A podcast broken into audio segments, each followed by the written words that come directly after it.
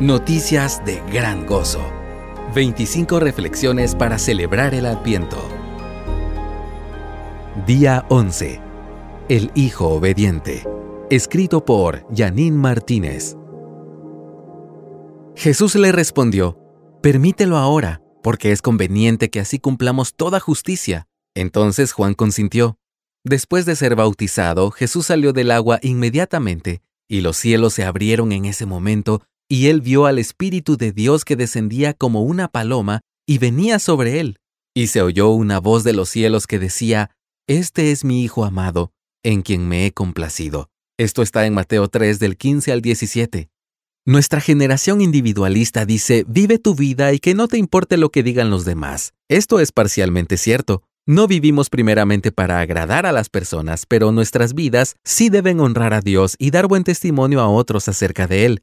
En el caso de Jesús, el hecho de que su ministerio iniciara con la aprobación pública de su Padre Celestial sentó las bases para todo lo que hizo después. Su Padre testifica estar complacido con él antes de que empezara su ministerio público y completara la obra para la cual se despojó de su lugar en el cielo y asumió la vulnerabilidad humana. Muchos creyentes nos vemos tentados a encontrar nuestra identidad en el servicio dentro o fuera de la iglesia y nos es necesario recordar dos verdades importantes que podemos meditar a la luz de este pasaje. La primera verdad es que el Padre se complace en Jesús y por lo tanto también en nosotros. A quienes hemos sido declarados justos ante Dios por la fe en Cristo, se nos ha puesto en nuestra cuenta el carácter perfecto de su Hijo. Mira Romanos 5.1. Somos aceptados en Él. El Padre nos mira en Cristo con el amor, la aceptación y complacencia que declaró tener sobre Él. La segunda verdad es que el Padre se complace en su Hijo antes de lo que Él hace públicamente. Podemos vernos en la tentación de buscar continuamente la aprobación de Dios basándonos primero en nuestro servicio cristiano, pero en realidad el servicio cristiano es una consecuencia y expresión de obediencia por amor, es una demostración agradecida de la obra de gracia a nuestro favor.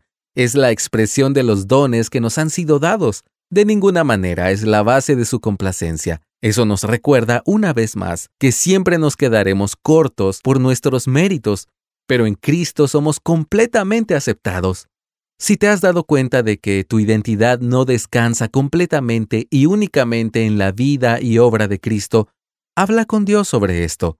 Arrepiéntete y pídele a Dios que puedas encontrar gozo e identidad en esta verdad, porque estás en Cristo, el Padre ahora tiene complacencia en ti. Descansa en Él durante esta Navidad, recordando que Cristo vino para vivir una vida obediente desde el pesebre hasta la tumba que ahora está vacía, para que a través de Él podamos tener comunión con Dios. Este devocional fue tomado del libro Noticias de Gran Gozo. 25 reflexiones para celebrar el Adviento. Descárgalo gratis en coaliciónporelevangelio.org.